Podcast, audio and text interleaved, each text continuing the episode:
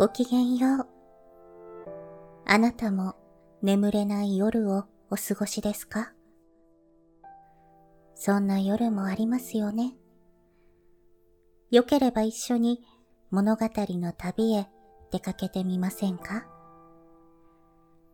もしも旅の途中で眠くなったなら、どうぞそのままゆっくり休んでくださいね。大丈夫ですよ。眠気が訪れないときは無理に眠ろうとせず、一緒に物語の結末を見届けましょう。少しでもこの旅があなたにとっての癒しの時間になりますように。さて、そろそろ出発のお時間です。ベッドの準備は済みましたか？枕の位置もしっくりきましたか？さあ、目を閉じて。物語の扉を開けましょう。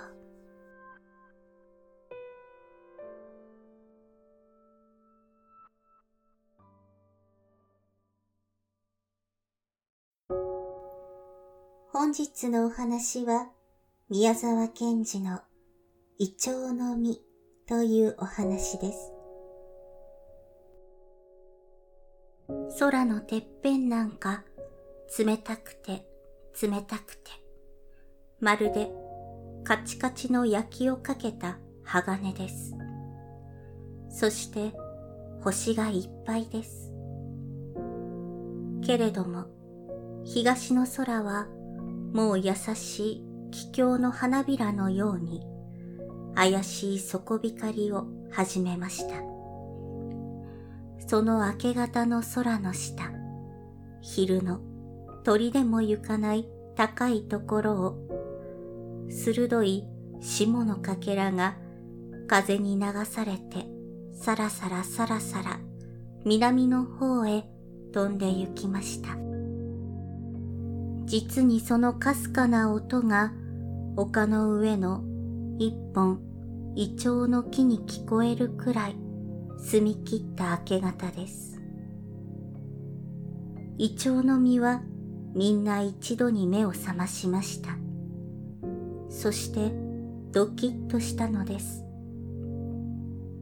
今日こそは確かに旅立ちの日でした。みんなも前からそう思っていましたし、昨日の夕方やってきた2羽のカラスもそう言いました。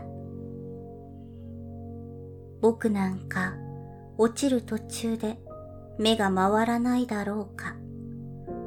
一つの実が言いました。よく目をつぶっていけばいいさ。もう一つが答えました。そうだ。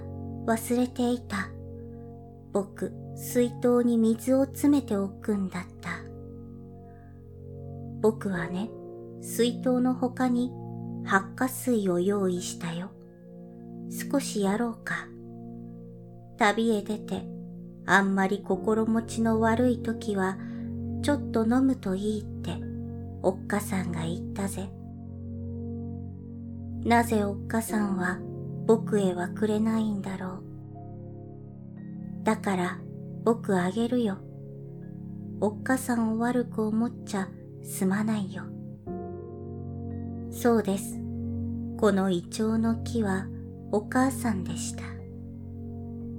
今年は千人の金色の子供が生まれたのです。そして今日こそ子供らがみんな一緒に旅に立つのです。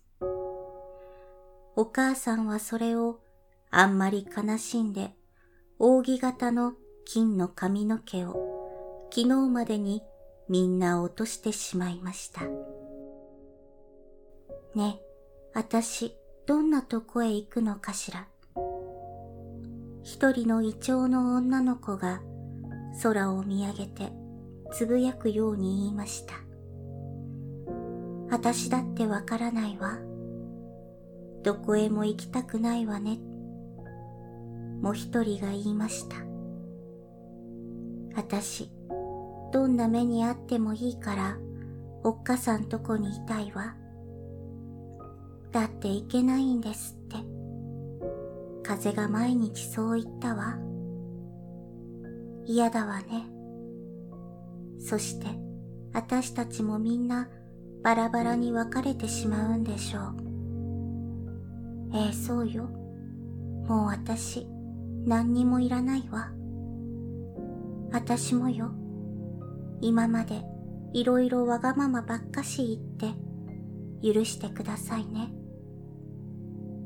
あら、あたしこそ、あたしこそだわ。許してちょうだい。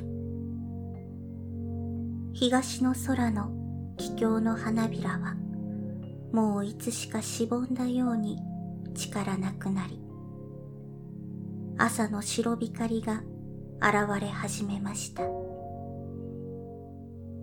星が一つずつ消えてゆきます。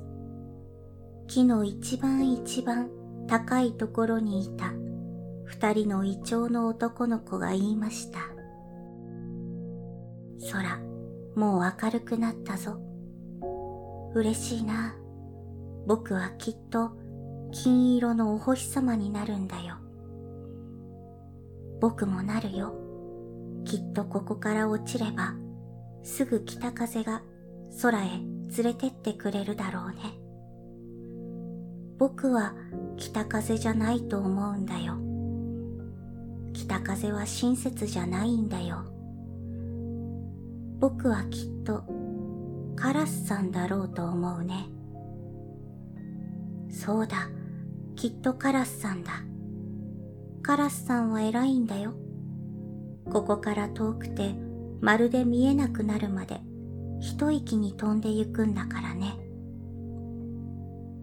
頼んだら僕ら二人ぐらいきっといっぺんに青空まで連れて行ってくれるぜ。頼んでみようか。早く来るといいな。その少し下でもう二人が言いました。僕は一番初めに、杏ズの王様のお城を訪ねるよ。そして、お姫様をさらっていった化け物を退治するんだ。そんな化け物がきっとどこかにあるね。うん、あるだろう。けれども危ないじゃないか。化け物は大きいんだよ。僕たちなんか鼻で吹き飛ばされちまうよ。僕ね、いいもの持ってるんだよ。だから大丈夫さ。見せようか空ね。これ、おっかさんの髪でこさえた網じゃないの？そうだよ。おっかさんが下すったんだよ。何か恐ろしいことのあった時は、この中に隠れるんだって。僕ね、この網を懐に入れて化け物に言ってね。もしもし、こんにちは。僕を飲めますか？飲めないでしょう。と、こう言うんだよ。化け物は怒ってすぐ飲むだろう。僕はその時、化け物の胃袋の中でこの網を出してね。すっかりかぶっちまうんだ。それからお腹中をめっちゃめちゃに壊しちまうんだよ。空、化け物はチブスになって死ぬだろう。そこで僕は出てきて、アンのお姫様を連れてお城に帰るんだ。そしてお姫様をもらうんだよ。本当にいいね。そんならその時、僕はお客様になって行ってもいいだろう。いいともさ。僕、国を半分分けてあげるよ。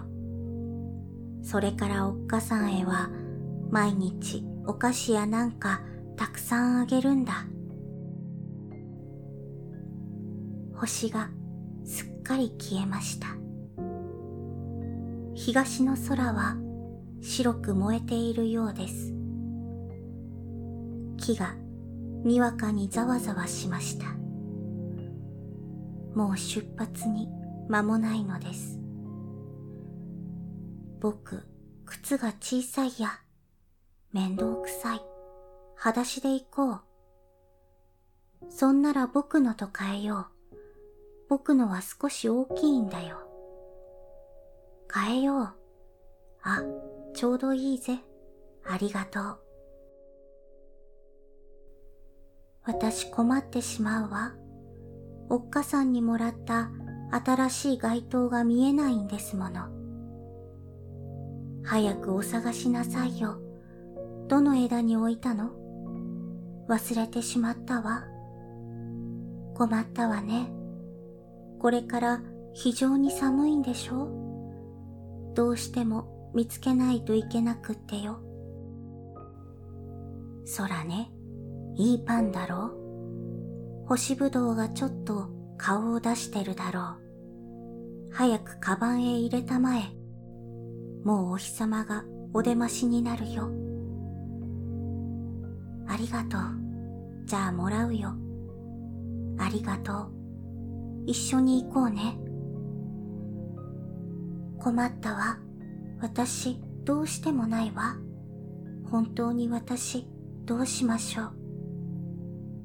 私と二人で行きましょうよ。私のを時々貸してあげるわ。凍えたら一緒に死にましょうよ。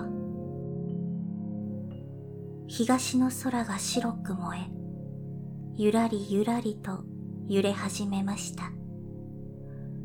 おっかさんの木はまるで死んだようになってじっと立っています。突然光の束が金の矢のように一度に飛んできました。子供らはまるで飛び上がるくらい輝きました。北から氷のように冷たい透き通った風がゴーッと吹いてきました。さよなら、おっかさん。さよなら、おっかさん。子供らはみんな一度に雨のように枝から飛び降りました。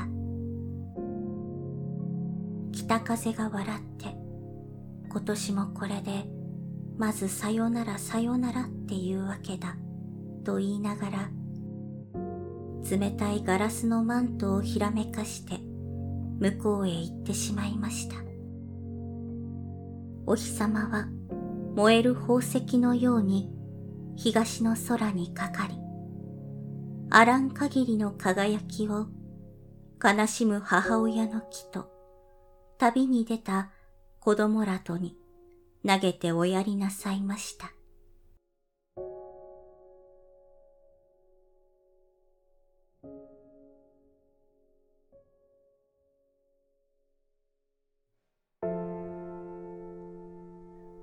本日の旅はここまでです。夢の旅路には行けましたか？どうかゆっくり休んでくださいね。明日があなたにとってより優しく心地よい世界でありますように。おやすみなさい。良い夢を。